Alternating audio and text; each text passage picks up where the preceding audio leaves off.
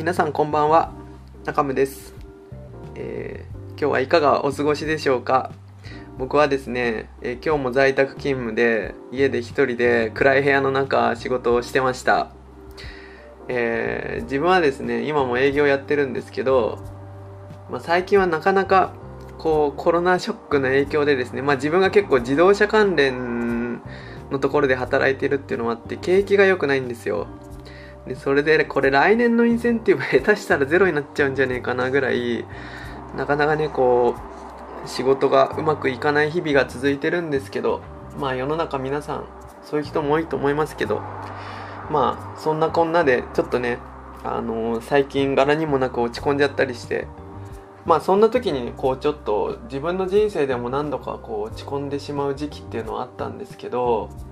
えー、そういう時にいつも聴いてたのがヒップホップの曲ですね。というところで、えー、前置きが長くなりましたが今日はあの自分をこう奮い立たせてくれたり勇気を与えてくれた、えー、自分が特に気に入ってる曲あの辛い時とか落ち込んじゃった時に聴く曲3曲紹介したいと思いますそして、えー、まず今回の録音では1曲目を紹介したいと思いますえー、今日紹介したいのは2013年にリリースされた「花水木」に入っている、えー、夜ん？夜に口笛ですね、えー、アーティストはご存知のりきよさんです、えー、のりきよさんはですね僕は相模原しかも総武大っていうところで、えー、同じ地元が同じでのりきよさんが通ってた荒磯高校っていうところがですね、もう思いっきり僕の地元も地元でして、家から自転車で5分10分ぐらいなところなんですけど、あの、それぐらい地元の力夫さんの曲の中でも、まあ多分1、2を争うぐらいたくさん聴いた曲です、この曲は。まあ2013年っていうと自分は社会人3年目で、まあ、この時は自分最初に入った新卒の会社で日本の企業なんですけど、まあこう、まあ自分で言うのもなんですけど、日本人なら多分誰でも知ってるような大きい会社で、えー、入った時はですね、まあ自分はここでもうめちゃくちゃ成功して、こう成り上がって、大金を手に入れて、なんか海外に行って、こう、ね、あの、エリートサラリーマンになるんだみたいな夢を抱いて入社したんですけど、最初の3年ぐらいは本当に中別飛ばずどころかノルマもなかなか達成できなかったり、えー、自分がやりたい仕事とはこう全然違うような英語も全然使わないもうドメドメドメスティックのところで働いてたわけです。で夜は飲み会があって酒の継ぎ方がなってないなんて言われて怒られてこんなことするためにあの一生懸命勉強して会社入ったんじゃねえよとか思いながらまあこう悶々とする日々を過ごしてたんですけど、えー、そんな時にこう勇気をね与えてくれたのがこののりきよさん。のりきよさんも1枚目からねずっと大学生の時からずっと好きなんですけど本当にねもういいアルバムばっかりでいつも聴いてたんですけど、まあ、ちょうどそんな3年目で僕転職5年目ぐらい4年目？4年半ぐらいでしたんですけどまあ3年目って多分一番うまくいってない時期だったのかな？ちょっとよく覚えてないですけどまあそんな時にリリースされた曲でまあすごい思い出の一曲ですね。でこれプロデュースは誰だ？多分バックロジックだったと思うんですけどバックロジックで、えー、まあ、フィーチャリングとして鋼田テフロン名義で、えー、フックを歌ってるというような楽曲です。これ、えー、事前に、確かね、ちょっと記憶が定かじゃないですけど、アルバム出る前に、えー、先に出てた曲ですよね、確か。で、MV もあった曲。これまだ多分 YouTube 探せば MV あると思うんですけど、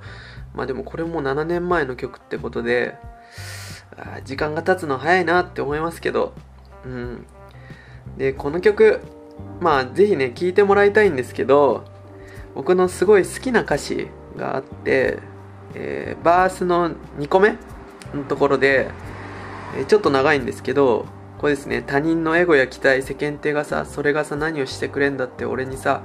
そもそも見えやしねえしな形もねでじっとおこぼれ待つのかざしもねって。この歌詞がねすごい染みたんですよ。なんかこう自分それまでこうまあ僕片親だったんでまあいい大学行ってこういい会社入ってでそこでこう偉くなってお金ゲットしてこうみんなにやっぱり期待されてる分こうかましたいって思いがすごいあったんですけどそういうねその会社の人もあの周りの人とかも含めてみんなそれぞれこう責任ないくせにいろいろ言ってくるわけですよね。なんかあのお前のために言ってるんだとかなんか会社の先輩とかも言うくせに絶対そんなことなくて自分の憂さ晴らしで結構わーわー言ってきたりとかまあたくさんあってでもそれでもなんか自分はやんなきゃやんなきゃってやっぱり若い頃って思っちゃうから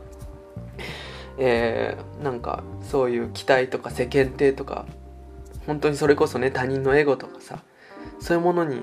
応えなきゃって頑張っちゃうんだけどでもこののりきよさんの言う通りそれが何をしてくれるんだって考えると